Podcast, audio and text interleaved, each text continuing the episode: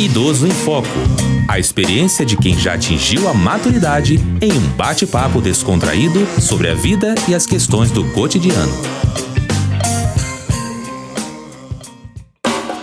Olá, sou Diva Pérez, estou ao lado de Rosa Rinaldi. E no programa de hoje vamos falar sobre animais atuando como terapeutas. Para conversar com a gente, convidamos Patrícia Clainho de Oliveira, da ONG Pelo Próximo, que é Solidariedade em Quatro Patas. Patrícia, explica pra gente em que consiste a pet terapia que vocês oferecem. É, somos uma associação sem fins lucrativos que realiza a terapia, educação e atividades assistidas por animais desde 2010, fundada pela Roberta Araújo, que é a nossa coordenadora geral.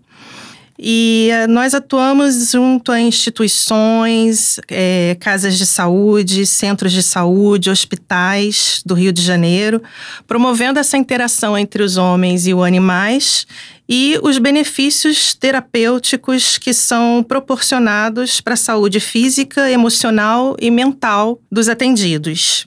A nossa equipe é uma equipe multidisciplinar, formada por profissionais da área de saúde e outras áreas também que realizam um trabalho muito sério, muito consistente. A gente leva não só informação como educação, fazendo prevalecer também a questão do direito dos animais, dos deveres e toda a questão de respeito com eles e todos os benefícios que eles trazem para a nossa saúde, para a nossa qualidade de vida e para o nosso bem-estar. E todas as áreas são importantes, todo voluntariado é importante nos atendimentos. Quer dizer, os atendimentos são feitos pelo voluntariado. Isso, todos são voluntários. Tá, Não e outra existe... coisa que eu gostaria de saber de você: como é que vocês escolhem esses voluntários? Uhum. Tem um pet chamada? Como é que a pessoa. Como é que vocês percebem que eles vão tratar bem os bichinhos? Sim, a gente faz uma seleção Hum. Né, um cadastramento pelo site para os voluntários que estão interessados em entrar no projeto. Esse voluntário leva o seu animal ou ele pode Isso. entrar sozinho? Como não, é não. É? O voluntário, ele Sim. primeiro passa por uma, um cadastro que você tem que fazer no site, com várias perguntas para ver como é o perfil do pet. Tem que ter mais de um ano, tem que ser castrado e ter um perfil muito dócil um cão assim tranquilo, que goste de estar em contato com pessoas. Quando e... esses animais vão trabalhar, vamos uhum. dizer assim, entre aspas, né? Eles vão com seus donos ou eles vão com pessoas da ONG? Sim, nesse processo de seleção, inclusive, é feita uma entrevista também com esses donos, porque é uma responsabilidade o voluntariado. Às vezes a pessoa entra no voluntariado achando que ah, vai um dia, é, participa, visita uma instituição e é um compromisso é um regular. Compromisso, então, esses voluntários também são avaliados, não só o cão. Então, existem etapas. Primeiro vai ver com a adestradora, vai fazer simulações de situações que acontecem nos ambientes de atendimento para ver como aquele cão vai interagir depois dessa avaliação, ele passando nessa avaliação com a adestradora uhum. e a uhum. coordenação do projeto, o animal tem que seguir para o veterinário, para avaliação veterinária completa, para ver como está a saúde dele e uhum. todos os cuidados para que ele possa estar tá em contato com os outros animais do projeto Sim. e os pacientes. E depois são feitas três visitas testes. Depois dessas visitas, no ambiente ali de trabalho mesmo, vai ter o ok final para dizer: olha, você agora é um pet terapeuta do projeto pelo próximo. Então tem que ter muito critério, muita responsabilidade. Patrícia, e quais os resultados que vocês observam com esse tipo de tratamento é, com relação são aos muitos idosos? os benefícios que a gente vê principalmente na parte é, fisiológica, na liberação de neurotransmissores. Então, por exemplo, é, neurotransmissores, dopamina, é, fenilatamina, que atua no ânimo, na parte de. como um antidepressivo. É, endorfina, que tra, né, vai trazer alívio à questão da analgesia, bem-estar. Aumenta a taxa de hormônios como prolactina, ocitocina, diminuição do cortisol em excesso, que é o que causa o estresse. E para os idosos, então, todos os pacientes, mas os idosos a gente vê que é possível proporcionar uma estabilidade maior dos níveis da pressão arterial, é, diminuição da frequência cardíaca, da frequência respiratória e principalmente da sensação de dor também. Então é um bem-estar muito grande. A gente vê a interação, idosos que às vezes estão isolados, é, às vezes a família visita muito pouco, ficam muito solitários, não tem força para levantar um talher e de repente, naquele dia que vai chegar a visita do projeto, ele quer tomar banho, ele quer pentear o cabelo, ele quer passar um batom, ela, no caso, quer uhum. passar um batom.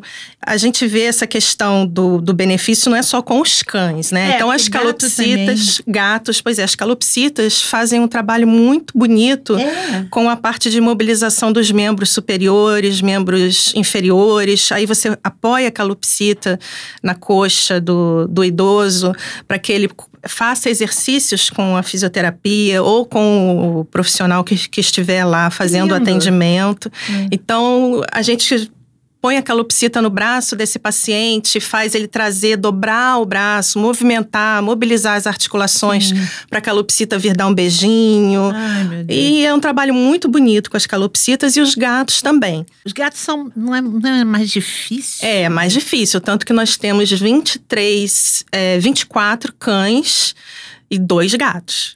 É, porque tem que ser um gato difícil. realmente muito calmo, é, porque cão, vai sair do ambiente da, o cão parece da casa. Que é mais familiar ao idoso. É, acho que né? é, é, tudo é uma novidade. Afeto, né? é, e as calopsitas também, também. são muito, são muito dóceis, importantes. Né?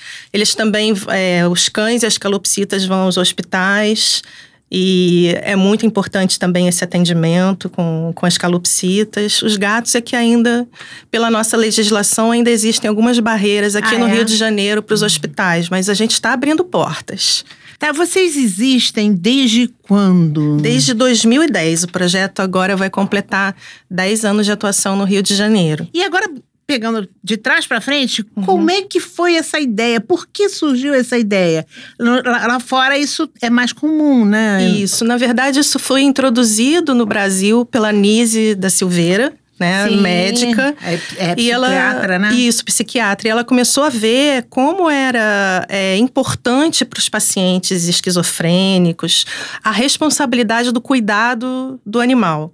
E foi trazendo de, e desenvolvendo esses benefícios para parte das intervenções assistidas por animais. Na época, até com galinhas. Então, assim, a gente vê muitos benefícios para os idosos, porque vai trabalhar nos atendimentos a parte de motricidade fina e global, a coordenação motora, é, lateralidade, a marcha, que fica um pouco mais comprometido, o equilíbrio, uhum. a questão de labirinto. E né? o comando do cérebro também? Sim, a parte cognitiva, bastante? a gente a gente vai despertando questões assim é, para melhoria da parte cognitiva, exercícios, atividades que estimulem o idoso a participar e aí a gente tem aquele grande Até amigo facilitador. criancinhas, né? É indicado, Sim, né? A gente faz visitas em, em hospitais pediátricos, é, também no Instituto Benjamin Constant, que lida com crianças com múltiplas deficiências e na, no INCA 4, no setor de terminalidade também, com cuidados paliativos.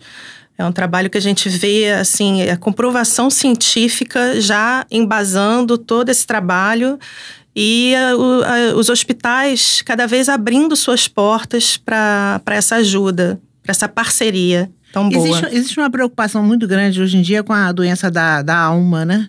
Isso. Que é a, a depressão e também com a com Alzheimer, que é o terror dos idosos. Né? O que, é. que você me fala desse acompanhamento uhum. dos bichinhos com esse tipo de, de doença? É, eu acho que assim, os idosos contam. Todas, todas as idades a gente pode contar aí com um excelente antidepressivo. Não, qualquer idade a gente vê a quantidade de jovens, adolescentes exatamente, e crianças que estão no quadro Isso depressivo. Isso está ligado à solidão? Eu acho que é uma, uma inquietude, né, pela nossa rotina, é uma, uma coisa, todo mundo no seu quadrado, né, é fechado no, no, no, seu celular, que não, não se preocupa com o próximo. Você pergunta se está tudo bem para o porteiro, dá bom dia, boa tarde, você não espera nem responder se você está com pressa é para ir para algum lugar. Então, assim, eu acho Você que não acabou de fazer idade. uma coisa, já tá fazendo outra. Exatamente. É. Então a gente vê em todas as idades, mas assim, são os melhores antidepressivos.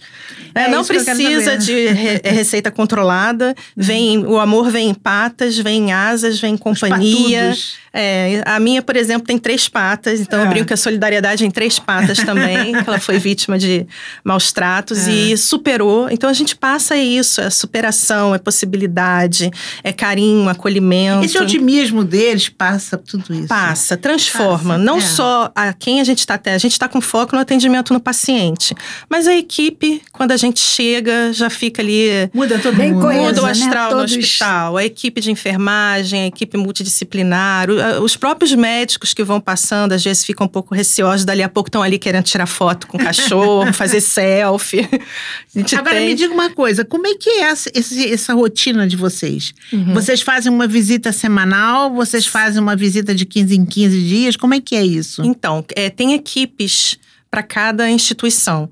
Por exemplo, o INCA 4 são visitas quinzenais, o Centro Pediátrico da Lagoa, semanal.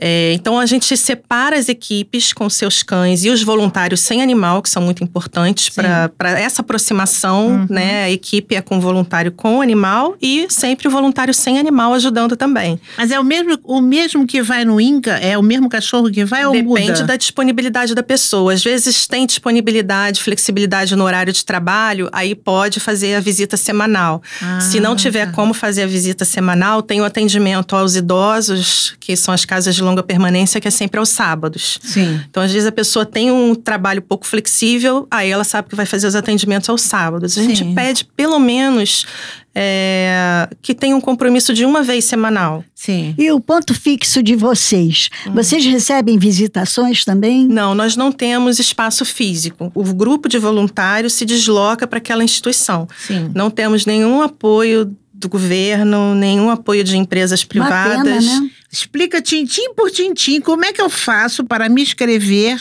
na ONG. Busca o nosso site www.peloproximo.com.br. Telefone Telefone 96871 3269. 21, né? 21. Então repete, 21. 21 96871 3269. E eu faço o quê? Lá você vai fazer o cadastro, Hum. enviar o seu cadastro. Tem o cadastro com animal e sem animal. É, ele vai ser avaliado pela equipe, pela coordenação, para ver se está dentro do perfil para o projeto. Mais de um ano, castrado, extremamente dócil, para depois passar para as outras etapas, que são a avaliação com a adestradora do projeto e com a equipe. Depois, a avaliação do veterinário para saber se está tudo ok com a saúde, que é muito criterioso. E depois vai fazer as três visitas testes. Agora deixa eu te falar uma coisa. Agora eu tenho uma instituição Uhum. e eu quero me inscrever na ONG para receber a visita. Lá também, você vai fazer o cadastro por lá. A gente tem uma fila de instituições esperando e precisando de mais voluntários para a gente poder ampliar os nossos atendimentos. Então, na medida que a gente É um consegue, agendamento, é um né? agendamento. Lá tem é, marcação de visitas, uma aba só para isso. E aí a gente vai, vai seguindo a fila e tentando ampliar esses atendimentos. Patrícia, nós estamos chegando ao fim do nosso programa. Agradecer a sua presença primeiro, claro. E gostaríamos que você deixasse uma mensagem a propósito. É esse pedido de mais é, voluntários para que o serviço de vocês possa crescer mais. Agradeço muito pelo convite, em nome de toda a equipe, em nome da nossa fundadora Roberta Araújo. E peço que todos vocês acessem o site, que possam conhecer de perto esse trabalho, colaborar, divulgar. Sim, São várias formas de ajudar. A gente também tem uma loja virtual e os produtos que são vendidos 100% são revertidos para compra de material, para os trabalhos do, de atendimento do projeto. E é importante a divulgação para que a gente consiga mais apoio. Sim, sim, Porque, sim. infelizmente, a gente vai é, com o coração, mas a gente precisa de, de, de suporte, um apoio, patrocínio, para que a gente possa chegar a mais instituições e ajudar mais pessoas. Patrícia, agradeço muito a sua presença também. Foi de grande valia. Muito Espero obrigada. tê-la outras vezes conosco aqui. Será um prazer. Novos esclarecimentos, tá bom? Obrigada, sim. E aos nossos ouvintes, obrigado pela audiência e até o próximo Idoso em Foco. Idoso em Foco. Apresentação: Diva Pérez e Rosa Rinaldi. Equipe técnica: Daniel Barros, Gledson Augustos e Eduardo Sobral. Locução: Leonardo Alexandre. Produção: Rádio Erge. Realização: Centro de Tecnologia Educacional CTE SR3.